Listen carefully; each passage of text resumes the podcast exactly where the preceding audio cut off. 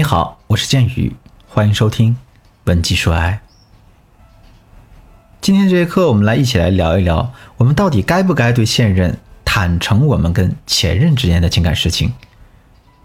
去年上映了一部电影叫《送你上青天》，那片中女主姚晨有这样一句台词：“我想和你做爱。”这句话引起了网友们的广泛讨论。当一个女性在一名男性面前大大方方的坦诚道“我想和你做爱”的时候，男人们是会卸下虚伪的面具，回归人类最原始的本能，还是会闻之色变，避之不及呢？其实，在当下的社会，性经验也好啊，恋爱经历也罢，对于男女来说都是非常正常的事情。但是呢，往往有很多想不开的男人，在前任的这个事情上，总会对女人非常吃醋在意，轻则吵架伤感情，重则呢感情破裂。前阵子我喝下午茶的时候啊，收到了粉丝小玉的这样一条私信，他是这样跟我说的：“他说，建宇老师，我二十四岁啊，是一名公务员。”我有一个交往快两年的男朋友小波，比我大五岁，自己开公司，算是事业有成。我们两个人已经到了谈婚论嫁的时间，双方家长其实也挺满意的，婚期也定了。在我们的恋爱期间，小波对我真是没说的。平时过马路呢，总是会把我保护在车流的另一侧。冬天我们约会，他会提前给我准备好暖手的热水袋。我觉得自己很幸运，但我心里呢，始终有这样一块心病。我不知道要不要告诉他，如果不说呢，放在心里，我觉得我欺骗了他；但是要说了，我怕这婚可能结不成了。是什么心事呢？原来他上大学的时候呢，曾经和一位学长谈了两年的恋爱，那炙热的爱情融化了两个年年轻的心，两个人发生了关系。但是由于没有足够的经验和常识，所以小玉啊意外怀孕了，做了一次人工流产。小玉拿不定主意，这段经历要不要主动跟现任表白一下？可她就担心，如果不表白，哪一天当现任主动问到类似的事情的时候，问到自己跟前任的经历的时候，自己又该怎样蒙混过关呢？那么，对于我们和前任的这些经历，当现任问起的时候，我们需不需要坦白呢？啊，在建宇老师看来，我们很多时候可能不得不坦白。但在坦白之前，我们要先学会这样三个技巧。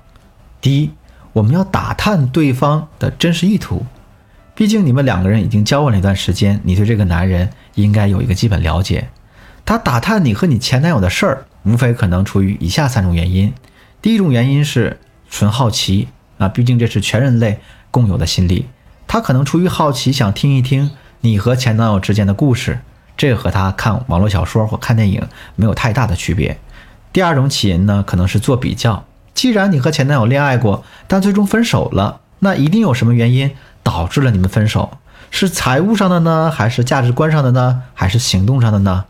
是不是你嫌弃你男友穷啊，不浪漫啊？啊，或者你们在某些价值观上有特别大的冲突？你的这个现男友可能想把他分手的风险点找出来，然后自己。尽量避免他。第三种起因呢，可能是这个男人有一些处女情节或者其他原因。毕竟有一部分男人呢，他有严重的处女情节，坚持要求啊自己的女友和妻子必须处女，所以他会非常在意自己的女朋友和他的前任到底发生过哪些亲密的行为。第二步啊，我们要做到上有政策，下有对策。通过第一步的判断，你就大概知道他的意图是什么了。那接下来呢？你可以采取一些相应的对策。首先，对于那些纯好奇啊打探的男人呢，你就把你前任之间的故事当做一个普通故事，泛泛而谈一下就可以。这里呢，大家要注意啊，避免太过详细的描述，在用词上尽量选一些宽泛而常用的形容词啊，比如说感觉还不错呀，啊，在对的时间遇上对的人。谈到分手原因呢，也可以找一些比较常规的，比如啊，距离太远，他爸妈反对之类的第三方的原因，避免进行一个详细描述。我们避免详细的描述，是为了避免呢现男友因为你对前任的描述引起他嫉妒的心理。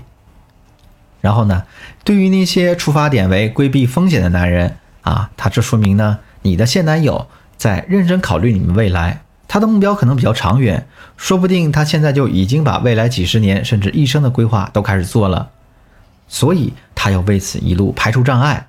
如果是这种情况的话，你可以客观的把你前任的故事告诉他，告诉他你最看重男人哪些品质啊、条件啊，你的底线是哪些。同样，你对交往的细节，咱们还是尽量避免描述的很详细。原因呢，和上一条一样，人都是有独占欲的，尤其是男人啊，爱情是你们两个人的事儿，是容不得第三方的参与的。如果是第三类男人呢，也就是他有处女情节或者其他啊不太好的原因，基于男人在几千万年中繁衍中所留存下来的这种不安全感和占有欲，男人在本能上都会喜欢处女。但是，有格局和智慧的男人都不会仅凭他的本能行事。毕竟呢，随着时代发展和社会进步，这种新时代的男性会越来越尊重女性，这是一个大的趋势。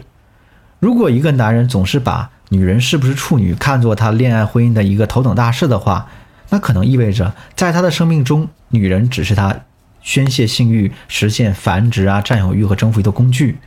对于这种男人呢，我觉得大家不需要过于纠结，离开他就可以。第三步呢，你要多读读自己的内心，你要问自己：你这次恋爱是想找感觉练练手，还是真的想结婚呢？如果你想和他拥有美好的未来，那你的一切动作都应该围绕着。加深彼此的感情来做，但你在说话时呢，一定要注意技巧，并且呢，那些很容易揭破的事情，我们宁可隐瞒不说，也一定不要编造，否则呢，就是为未来埋雷。如果有一些特殊的、严重的，对未来生活可能产生负面影响的关键事项，我觉得大家还是有必要讲一下的。如果你单纯只想谈个恋爱，还没考虑那么严，那我觉得蒙混过关就可以了。毕竟有的问题还是要等到两个人感情非常深厚的时候讲出来才真正有意义，不然的话，明明两个人的感情还没到那么认真的时候，你一旦坦白了，你心里倒是轻松了，你的男友心里就轻松不下去了。你可以选择把你自己的经历呢简要的告诉他，让他对你有一个基本了解，在这个过程中，你要表现出你对现任的感情的信心和忠诚，他可能就不会过分在意你的过去了。好了。今天的内容就到这里。当然，除了以上几种技巧之外，我们还有更多的、更有效的规避前任风险以及如何经营爱情的技巧。如果你还想系统学习这些知识的话，可以添加我助理的微信“文姬说爱”的全拼五二零，也就是 W E N J I S H U O A I 五二零，来获取我们导师的针对性指导吧。好了。今天的节目就到这里，我是剑宇，文姬说爱，迷茫的情场，你的得力军师，我们下期再见。